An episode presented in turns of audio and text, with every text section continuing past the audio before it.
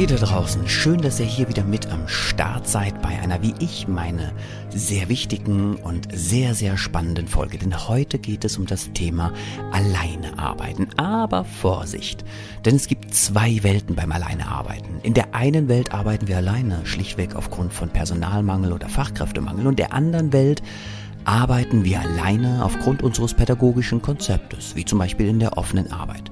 Und wir wollen uns hier bei dieser Podcast-Folge tatsächlich mal nur auf die Welt konzentrieren, in der wir alleine arbeiten, aufgrund von Personal- oder Fachkräftemangel. Ja, damit wird diese Folge vielleicht sogar sehr, sehr spannend, nicht nur für Kita-Fachkräfte und Kita-Leitungen, sondern auch für Fachberatungen und die Eltern, aber auch die Kita-Träger und ja auch die Behörden. Liebe Jugendämter, ganz genau, euch meine ich. Na, dann starten wir doch einfach mal und konzentrieren wir uns auf die Welt des Alleinearbeitens im Hinblick auf Personal- und Fachkräftemangel. Ich werde euch einfach so ein paar Gedanken mitgeben. Wir werden das Thema Alleinearbeiten rundum beleuchten und ihr schaut einfach mal, wie die einzelnen Aspekte so für euch wirken, wie ihr das für euch sortiert und dann macht es total Sinn, sich vielleicht die ein oder andere Notiz zu machen und dann in Austausch zu gehen mit dem Team, der Leitung, der Fachberatung, den Kita-Träger, den Behörden, den Politikern, den Eltern etc. Ne? Also nutzt dieses Thema als Auftakt für Elternabende, Informationsveranstaltungen, für ähm, Diskurse mit dem Träger und, und, und. Gut, dann fangen wir doch mal mit der vielleicht wichtigsten Information an, nämlich es gibt überhaupt kein Gesetz, das uns verbietet, in der Kita alleine zu arbeiten. Ja, das gibt es nicht. Heißt also, vom Gesetz her dürfen wir alleine arbeiten. Tja, aber so ganz einfach ist es nicht. Nämlich, ähm, wir haben ja durchaus ein paar andere Gesetze, die das ein wenig einschränken. Zum Beispiel das Gesetz der Aufsichtspflicht. Ne? Die, in der Aufsichtspflicht ist äh, die Aufsicht ganz klar geregelt, genauso wie auch das Gesetz des Kindeswohls oder der Fürsorgepflicht für uns eine große Relevanz hat. Und da müssen wir mal ganz genau hingucken. Ich mache das jetzt mal ganz praktisch. Gemeinsam mit euch machen wir einen kleinen Ausflug in eine Kita-Gruppe. Das könnte jetzt eine Krippengruppe sein oder eine normale Kita-Gruppe mit den Ü3-Jährigen, heißt also die 3- bis 6-Jährigen. Gehen wir mal davon aus, wir haben also eine Gruppe, äh, da ist wieder Personalmangel, die Kollegen sind krank, was auch immer. Und in dieser Gruppe arbeitet jetzt eine Kollegin entweder zum Beispiel mit sechs oder acht U3-Kindern alleine, also das sind die 0- bis 3-Jährigen, oder eine Kollegin arbeitet mit den Ü3-Jährigen, zum Beispiel 15 Kinder, das sind die 3- bis 6-Jährigen, alleine. So, und jetzt ist sie in einer Ecke und in dieser Ecke wird diese Kollegin, wir nehmen jetzt mal einfach eine Kollegin, könnte auch ein Kollege sein, und da konzentriert sich diese Kollegin gerade darauf, mit einem Kind etwas zu lesen, etwas zu spielen, einen Konflikt zu klären, ähm, irgendetwas zu regeln, was auch immer. In der anderen Ecke gibt es jetzt vielleicht irgendeine, tja, schwierige, herausfordernde Situation. Diese Situation könnte dazu führen, dass zum Beispiel ein Kind verunglückt. Das kann aber auch in einem Nebenraum passieren, zum Beispiel im Atelier, im Bewegungsraum oder auch im Außengelände. Auch da dürfen Kinder oft alleine hin. Nicht unbedingt in der Grippe, aber durchaus mal im Ü3-Bereich. Also, haben wir jetzt ein Kind, das sich womöglich schlimm verletzt hat. Keine Ahnung, warum auch immer. Nur es ist irgendwo draufgeklettert, auf ein Regal, das Regal ist umgefallen auf das Kind drauf, das Kind liegt bewusstlos am Boden, die äh, Fachkraft kommt angerannt und ruft sofort den Rettungswagen, informiert die Eltern und, und, und. Das ganze Schicksal nimmt seinen Lauf. So. Die Eltern eskalieren komplett. Warum? Weil sie natürlich Angst haben und in großer Sorge sind. Und aufgrund der Eskalation neigen die Eltern, das passiert mittlerweile sehr, sehr sehr häufig, es wird leider viel zu selten darüber berichtet, neigen die Eltern dazu, Anzeige zu erstatten wegen Aufsichtspflichtverletzung. Das dürfen die einfach so tun. Ja, Jetzt gibt es dabei ganz verschiedene Aspekte, die wir hier einfach nochmal beleuchten wollen.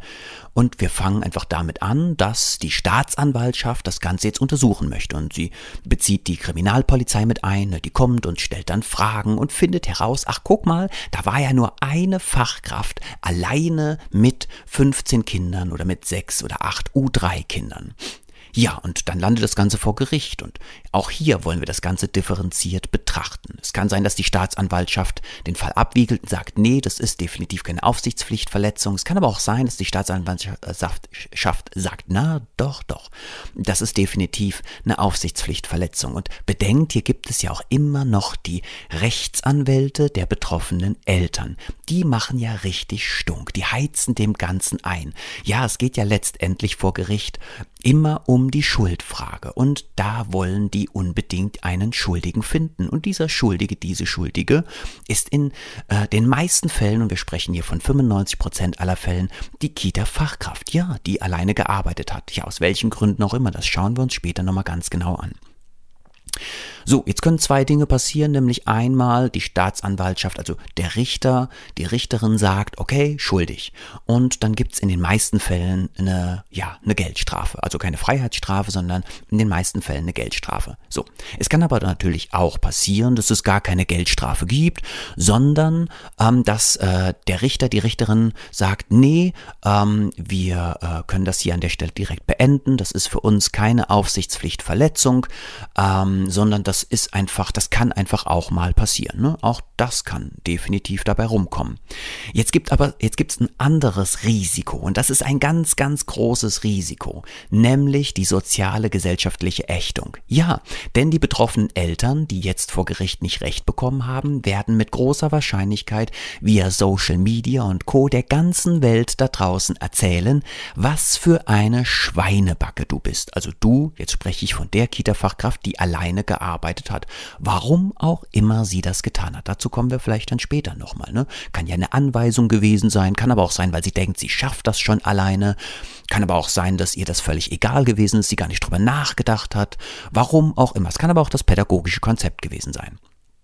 Also, jetzt erzählen sich alle im Ort, dass es da diese eine Schweinebacke gibt, die tatsächlich die Aufsichtspflicht verletzt hat, ähm, vor Gericht zwar nicht verklagt wurde, kein Urteil empfangen hat, beziehungsweise nicht bestraft wurde, aber die Bestrafung kommt dann aufgrund oder mittels sozialer, emotionaler, gesellschaftlicher Ächtung.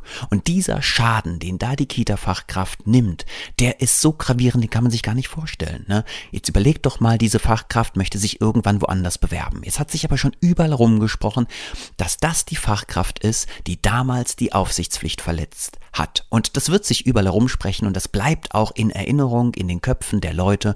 Und das heißt, das Risiko, dass wir Fachkräfte dort eingehen, wenn wir alleine arbeiten, ist galaktisch groß. Und da geht es nicht nur um das juristische Risiko, sondern einfach um das gesellschaftliche, das soziale Risiko, das hier an der Stelle einfach nicht zu verachten ist. So, was habe ich für euch noch? Ja, ähm, wir haben noch nicht über das Kindeswohl gesprochen. Ne? In dem Moment, in dem dem Kind was passiert, habe ich ja auch das Kindeswohl verletzt. Und das Kindeswohl ist ziemlich klar geregelt unter Paragraph 8a. Da könnt ihr mal einfach nachlesen. Da will ich jetzt gar nicht weiter drauf eingehen. Beleuchten wir mal einen weiteren Aspekten des Alleinearbeitens, nämlich ähm, ja die guten Gehen. Genau.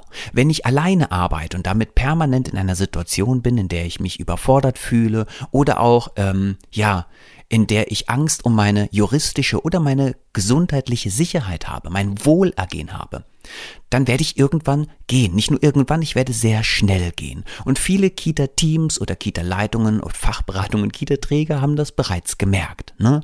Die richtig guten Kita-Fachkräfte lassen so etwas mit sich nicht mehr machen. Und das ist auch richtig so. Die gehen dann ziemlich schnell.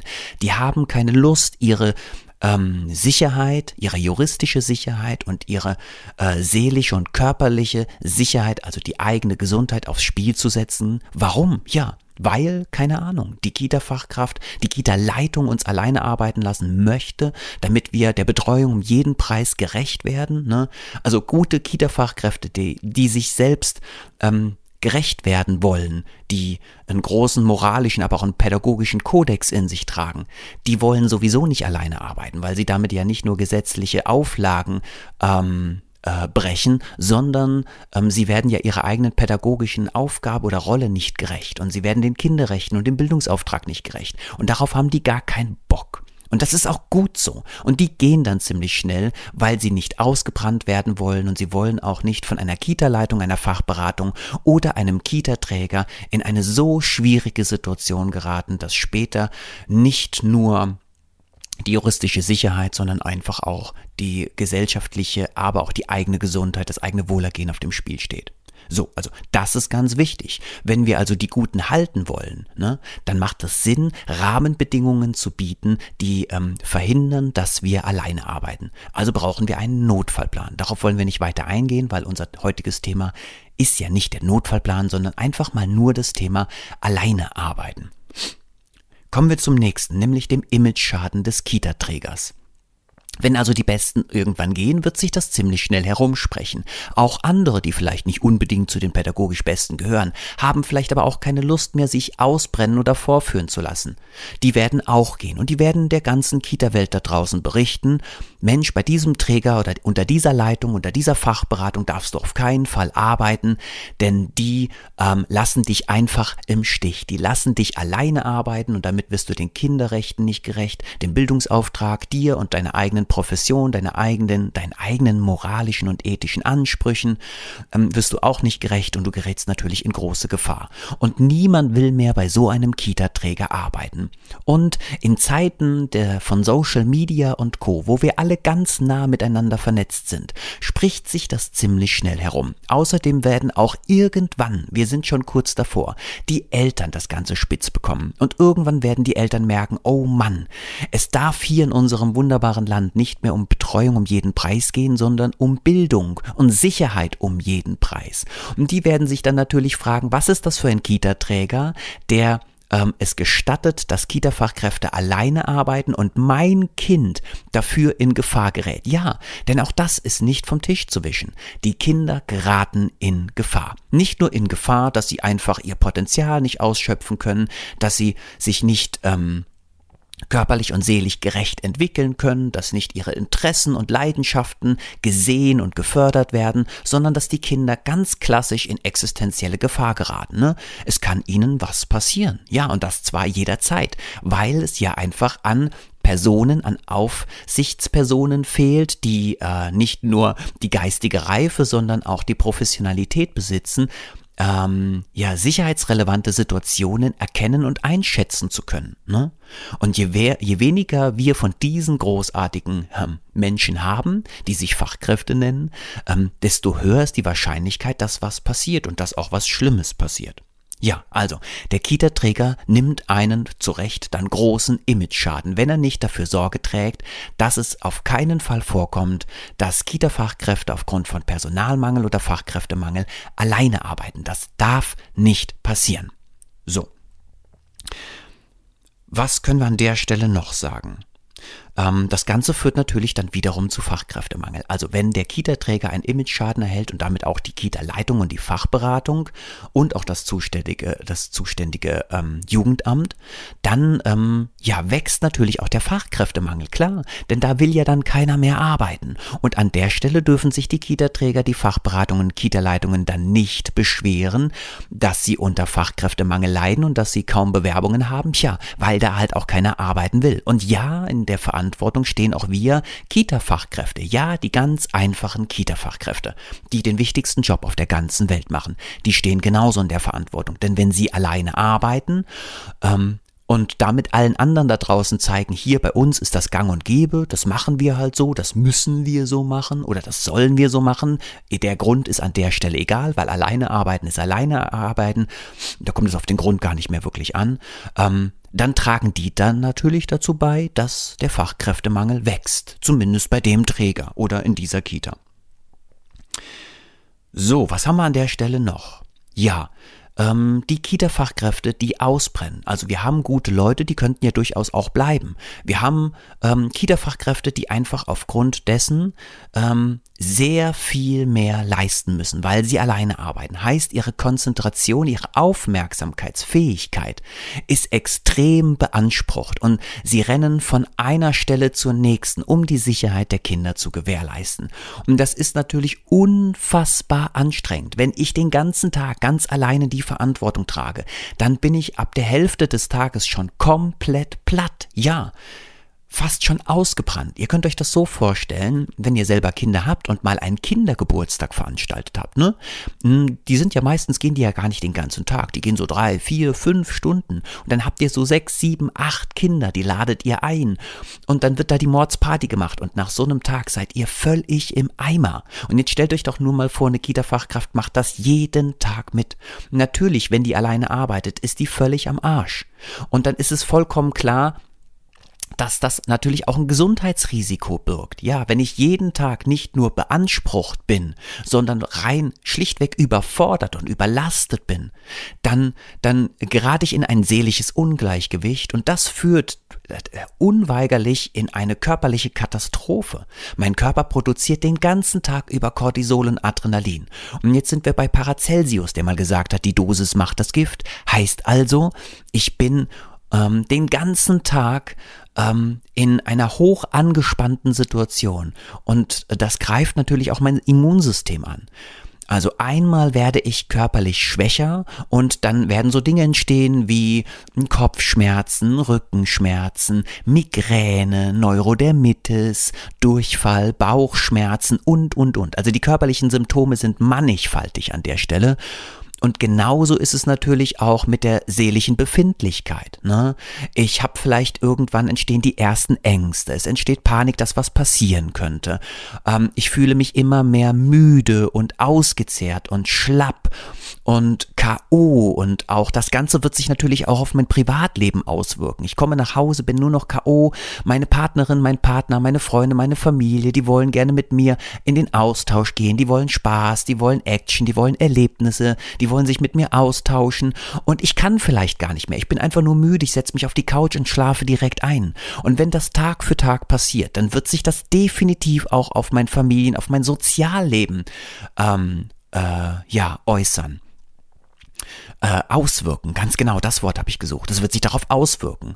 Und ähm, ihr seht also, was für ähm, ja, ein großes Risiko dieses Alleinearbeiten birgt, weil es sich einfach auf alles ausstrahlt, ja.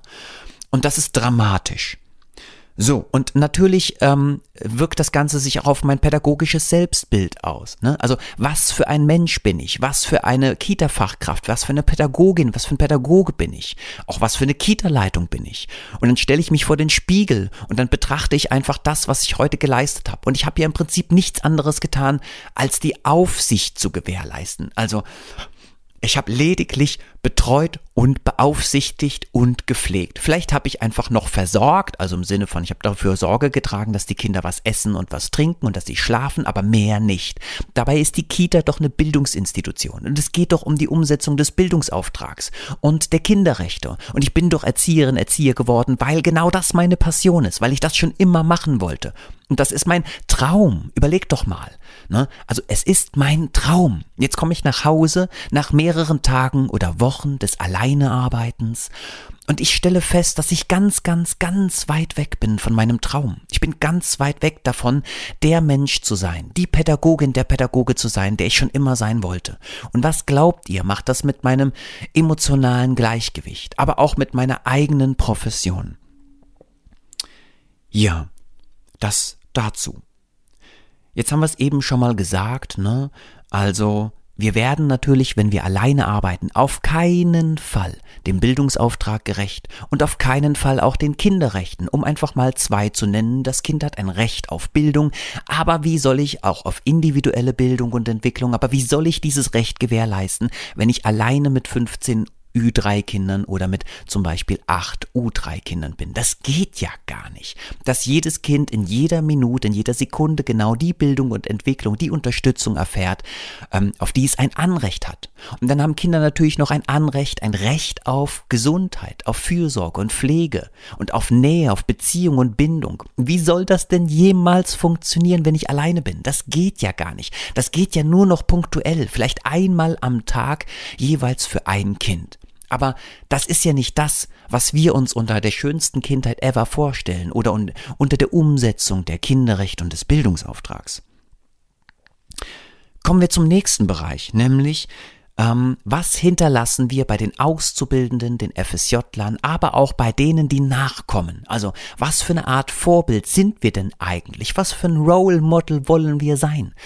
Wenn wir alleine arbeiten und wir haben dann in unserer Gruppe und Obacht, ja auch das ist alleine arbeiten, eine FSJlerin, einen ähm, Bundesfreiwilligendienstler, einen Schulpraktikanten oder eine Auszubildende und zwar nicht im Anerkennungsjahr, sondern zum Beispiel eine, die in einer dualen Ausbildung ist, sprich also Ausbildung in der Schule und im Betrieb, also in der Kita selbst parallel stattfindet. Und die schauen jetzt, wie wir arbeiten. Was sehen die denn dann? Die sehen doch wieder nur jemanden, der alles möglich macht, der Ja und Amen sagt. Wieder jemand, der weit über seine Grenzen hinausgeht, der sich überfordert und überlastet, der den Kinderrechten und dem Bildungsauftrag nicht gerecht wird und der am allerwenigsten sich selbst gerecht wird. Das sehen die. Und genau das entsteht dann. Also es entsteht wieder eine Generation der Ja-Sagerinnen und Ja-Sager. Wieder eine Generation ähm, von Kita-Fachkräften, die kurz, die ziemlich schnell dann ans Burnout oder ins Burnout geraten oder dann später unter Depressionen Depression leiden oder unter körperlichen Aspekten wie Migräne, permanenten Kopfschmerzen, Angstzuständen etc.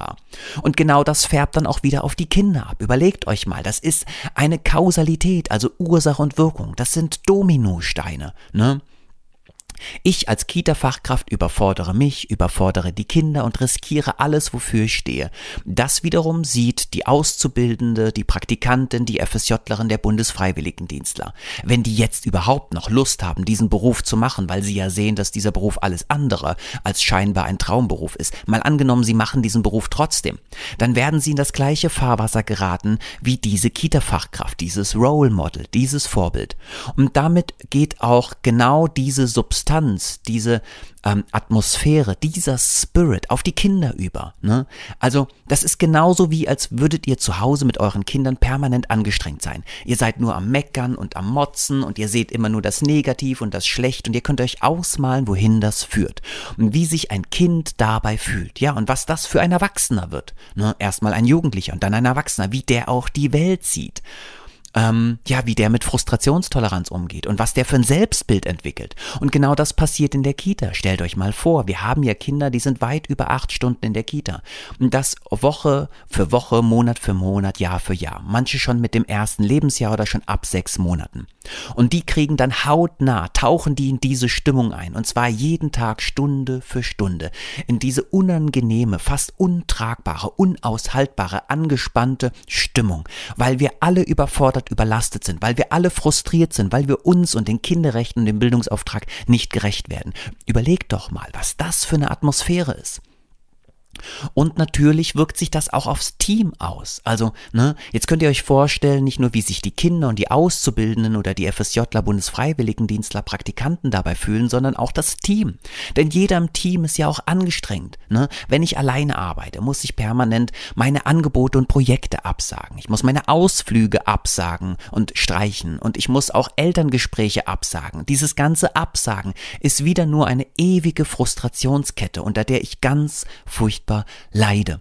Und dieses Leid nehme ich mit ins Team. Das kann ich nicht irgendwie unterdrücken oder für mich behalten. Und das Problem ist, dass jeder im Team leidet. Aufgrund dieses Zustandes sollten wir keinen Notfallplan haben und sollten wir alleine arbeiten aufgrund von Personalmangel. Ne? Anstatt dass wir zum Beispiel die Kinderzahlen reduzieren, Gruppen schließen oder auch die Öffnungszeiten reduzieren. Und zwar knallhart, ja, weil wir wollen doch gar nicht in so ein Fahrwasser geraten, oder? Das ist jetzt meine Frage an euch.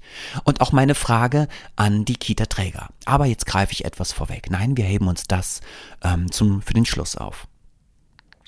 Wir gehen jetzt mal weiter über die Bildungs, ähm, die Bildungspläne hinweg, über die Kinderrechte hinweg, ähm, hin noch zu dem System. Wir alle wollen doch, dass sich im System etwas verändert. Wir wollen einen höheren Personalschlüssel, wir wollen besser ausgebildete Leute, wir wollen eine tolle Pädagogik und damit wollen wir natürlich auch die besten Pädagoginnen und Pädagogen, ähm, die wiederum dafür Sorge tragen, dass wir großartige Kinder haben, die sich zu großartigen Erwachsenen entwickeln und damit zu kleinen Weltveränderern. Ja, das wollen wir doch. Wenn wir jetzt aber ähm, so weiterarbeiten, wie ich es eben beschrieben habe, unter genau diesen Umständen, dann verändern wir ja gar nichts, sondern wir zeigen ja den Politikern da draußen, aber auch den Behörden, aber auch den Kita-Trägern und den Fachberatungen und leider auch den Kita-Leitungen, die da leider immer noch nicht dagegen gehen, den zeigen wir ja nur, dass es möglich ist. Wir zeigen denen ja, hey, wir brauchen gar nicht mehr Personal, denn wir fangen alles ab, wir fangen alles auf. Wenn die Hauswirtschaftskraft fehlt, dann machen wir das auch noch. Wenn der Hausmeister fehlt oder gar keiner da ist, machen wir das auch noch. Am Wochenende kommen wir dann und streichen, putzen die Kita oder machen noch Dinge, die eigentlich gar nicht zu unserem Aufgabenspektrum als pädagogische Fachkraft gehören, ähm, sondern ähm, ja zu ganz anderen Berufen. Wir machen das alles. Und wenn wir das alles machen, dann zeigen wir den großen Spielmachern da draußen, zum Beispiel den Politikern, ähm, dass sie ihre Regeln, ihre Spielregeln nicht ändern müssen, weil die Spieler ja spielen. Und solange die Spieler das Spiel mitspielen, werden die Spielmacher nichts verändern. Und ja, hier müssen wir uns alle an die eigene Nase greifen und fragen, wann sind wir Spieler und wann sind wir Spielmacher? Spielmacher. Ne? Auch Kita-Träger, Kita-Leitungen, Fachberatungen und Behörden sind Spielmacherinnen und Spielmacher. Ja, auch die können, ähm, wenn sie genau hingucken, die Spielregeln verändern. Ja, sie könnten natürlich sagen, ja, wir sind aber selber nur Opfer des großen Systems. Aber Obacht, wenn ich Opfer bin, dann bin ich Spieler. Ich könnte auch einfach mein Spiel einstellen. Und auch das geht. Ja, das ist unbequem, das ist unangenehm. Ja, das könnte dazu führen, dass Eltern ihr Recht einklagen, äh, ihren Platzanspruch. Aber ihr wisst ja, der Platzanspruch ist gekoppelt an die gesetzlichen Vorgaben. Bundesgesetze, Aufsichtspflicht, Fürsorgepflicht, Kindeswohl etc.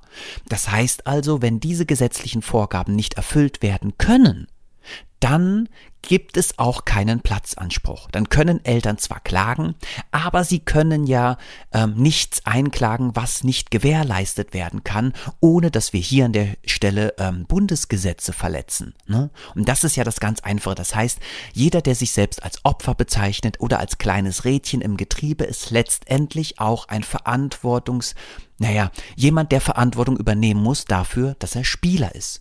Und die Spieler tragen die Verantwortung, solange sie nun mal spielen, genauso wie die Spielmacher. So, an der Stelle haben wir so ein kleines Paket zusammengeschnürt mit unterschiedlichen Aspekten, die ganz relevant sein können. Ja, wir können uns an der Stelle auch nochmal über ähm, sowas wie Instrumente unterhalten oder ähm, Werkzeuge, um das zu verhindern, zum Beispiel ein guter Notfallplan, ähm, der für mich ähm, ein Must-Have ist. Und jede Kita, die ein Schutzkonzept hat und auch ein Schutzkonzept ist mittlerweile Must-Have, Obacht, kein Kinderschutzkonzept, sondern ein Kita-Schutzkonzept, denn wir können die Kinder nur beschützen, wenn wir auch die Kita-Fachkräfte beschützen. Das dürfen wir auf, keiner auf keinen Fall vergessen. Ähm, und zu einem guten Kita-Schutzkonzept gehört einfach ein Notfallplan. Und dieser Notfallplan beschützt die Kita-Fachkräfte. Das sind ja die Beschützerinnen und Beschützer der Kinder. Vor Überforderung, vor Überlastung, vor gesundheitlichen Schäden, aber auch vor juristischen Schäden. Und ich finde es ganz wichtig, und jetzt kommt mein Appell an Kita-Leitungen, Fachberatungen, Kita-Träger oder auch Behörden, aber auch Politiker. Es ist ganz wichtig, dass wir uns jetzt hinsetzen und uns überlegen, was für eine Kita-Leitung, was für eine Fachberatung, was für ein Kita-Träger, was für eine Behörde möchte ich sein? Was bedeutet für mich die Umsetzung der Bundesgesetze, Aufsichtspflicht, Kindeswohl, ähm, Fürsorgepflicht, Meldepflicht. Was bedeutet für mich eigentlich die Umsetzung der Kinderrechte? Kenne ich die überhaupt? Was bedeutet für mich die Umsetzung des Bildungsauftrags, des Bildungsplans, den jedes Bundesland für sich hat? Ne, Kenne ich überhaupt den Bildungsplan? Ist der mir wichtig? Und natürlich stelle ich mir dann auch die Frage, ähm, für wen ist denn eigentlich eine Kita? Wem dient denn die Kita? Dient die Kita den Kindern, den Kita-Fachkräften? Dient die Kita den äh, Eltern vielleicht? Oder den äh, Arbeitgebern oder den Politikern? Oder mir als Arbeitgeber, als Kita-Träger oder der Behörde? Ne? Wem wem dient die Kita? Und Vielleicht ist es sogar noch wichtiger, anstatt zu fragen, nur wem dient die Kita, zu fragen, okay, wenn ich jemandem diene, auf Basis welcher Aspekte kann ich und möchte ich denn dienen? Denn es gibt ja sowas wie absolute Prioritäten, ne? Wie bei einer roten Ampel zu halten. Ich halte bei der roten Ampel. Das hat die oberste Priorität. Weil ich damit Leben schütze. Und auch mein eigenes Leben und auch das Leben aller anderen. Und natürlich respektiere ich die gesetzlichen Grundlagen. Und das gibt es ja auch in der Kita-Szene, wie zum Beispiel, ich achte die Bundesgesetze, die Kinderrechte und den Bildungsauftrag. Und alles, was dann danach kommt, kann nur existieren, solange wir die Kinderrechte, den Bildungsauftrag und die Bundesgesetze gewährleisten. Immer dann, wenn wir den, die Kinderrechte, den Bildungsauftrag und die Bundesgesetze nicht gewährleisten können, können wir auch keine Betreuung mehr gewährleisten. Das darf einfach nicht sein.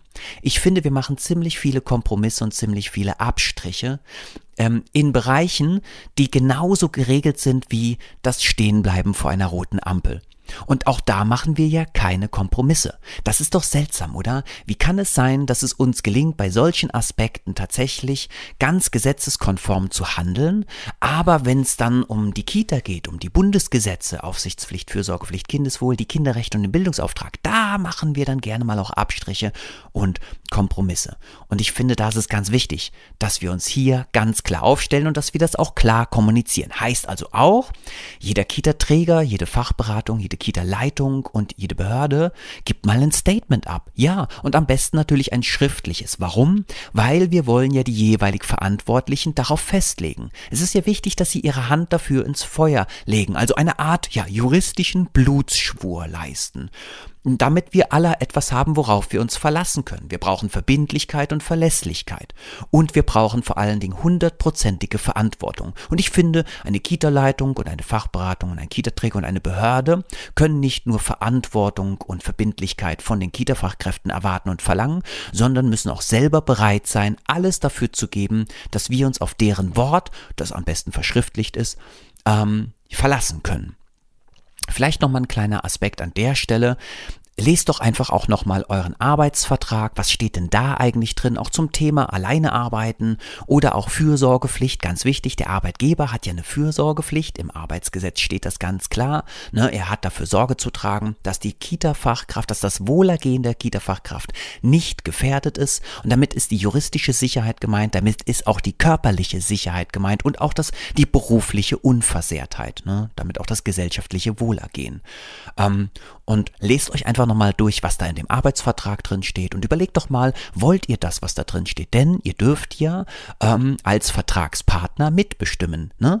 Bedenkt, ähm, ein Vertrag entsteht immer zwischen zwei Parteien. Nicht nur ähm, eine Partei bestimmt, wie das abläuft, sondern es bestimmen beide Parteien. Und wenn ihr sagt, hey, in meinem Arbeitsvertrag steht ja drin, dass ich hauswirtschaftliche Tätigkeiten machen soll oder die Kita putzen soll oder was auch anderes, irgendwas Hausmeistermäßiges machen soll oder das Außengelände Rasen mähen soll. Das will ich da nicht haben, weil ihr stellt mich ja nicht als Hausmeister ein oder Hauswirtschaftskraft, sondern ich bin ja in erster Linie, nicht nur in erster Linie, ich bin pädagogische Fachkraft. Darauf bin ich sehr stolz. Und dann lasst doch solche Aspekte aus der ähm, Aufgabenbeschreibung ähm, oder der Berufsbeschreibung einfach rausnehmen. Das dürft ihr, ja. Ihr könnt einfach sagen, lieber Kita-Träger, wenn du mich behalten möchtest, dann möchte ich, dass du das rausnimmst, denn ich will das nicht machen. Ihr habt ja schließlich auch noch keinen Lehrer in einer Ganztagsschule gesehen, der in der Mensa in die Küche geht und da kocht, wenn der Koch krank ist. Macht ja auch kein Lehrer. Tja, machen ja auch die Kita-Träger nicht, ne? Die kommen ja auch nicht in die Kita und fangen dann da an zu kochen, wenn die Hauswirtschaftskraft krank ist. Ja, das machen die aus einem guten Grund nicht. Das hat auch gar nichts mit Respekt zu tun, sondern die haben einfach Wichtigeres zu tun. Und liebe Kita-Träger, Fachberatungen, Kita-Leitungen, Behörden, auch die Kita-Fachkräfte haben viel, viel, viel, viel, viel, viel wichtigere Dinge zu tun, als ähm, sich um Küchendinge zu kümmern, um das Außengelände oder um andere Dinge. Ich glaube, an der Stelle reicht das erstmal. Mir hat das jetzt hier großen Spaß gemacht. Demnächst mache ich mal dann eine Podcast-Folge zum Thema Schutzkonzept oder zum Thema Notfallplan und vielleicht fallen euch ja auch noch Themen ein, gerne auch Tabuthemen, gerne schwere Themen wie das Thema krank sein? Wie, wie, wie verhält sich das eigentlich mit kranken Mitarbeiterinnen und Mitarbeitern oder kranken Kindern? Was ist denn eigentlich krank? Und wie gehen wir damit um, wenn jemand krank ist oder zu viel krank ist oder krank arbeiten geht oder krank in die Kita kommt, also kranke Kinder? Ne? Was machen wir mit Regeln? Haben wir da eigentlich Konsequenzen? Und wenn ja, was sind das für Konsequenzen? Und ziehen wir die auch ganz klar durch, ohne auch da wieder Kompromisse und Ausnahmen zu machen? Ne? Ihr seht schon, es gibt so viele tolle Themen und ich ich bin bereit und willig, mit euch über all diese relevanten Themen zu sprechen. Und ja, liebe Kita-Leitungen, Fachberatungen, Kita-Träger, vielleicht habt ihr ja auch als Arbeitgeber oder Führungskräfte mal Themen, wo ihr sagt, Mensch, Andreas, ähm, mach doch auch dazu mal einen Podcast, eine Podcast-Folge, weil das wirklich auch ganz, ganz wichtig ist und beleuchte es bitte auch gerne von verschiedenen Seiten. Und hier auch nochmal, sollte ich irgendeinen Aspekten, eine Wahrnehmung, eine Perspektive vergessen haben, dann bitte ergänzt das Ganze, ne? Denn ich bin ja nicht der Weise, der vom Berge kommt und wie Nietzsches Zarathustra die Weisheit verkündet, sondern ich habe so ein paar Dinge im Kopf und paar Dinge erlebt, die ich mit euch teile und wohl möglich ist es nicht vollständig. Und dann werdet ihr jetzt vielleicht in den Kommentaren oder via Mail oder was auch immer dann das Ganze gerne nochmal ergänzen und dann nehme ich das in meine nächste Podcast-Folge auf und bin da auch gerne selbstkritisch. Also wenn ich Unfug geredet habe oder Dinge, von denen ihr genau wisst, das ist juristisch haltbar oder das ist einfach nicht korrekt oder das hat er vergessen, bitte sagt es mir. Ich liebe es zu wachsen und ich finde es großartig, wenn ihr mir dabei helft, ja, über mich hinaus zu wachsen und vielleicht sogar auch ein besserer Mensch zu werden, ein besserer Pädagoge. Und dann werde ich das in der nächsten Podcast-Folge hier definitiv zur Sprache bringen. An der Stelle vielen Dank fürs Zuhören, fürs Dabeisein und ja, ich wünsche euch eine ganz wunderbare Zeit. Passt auf euch auf und lasst es euch gut gehen.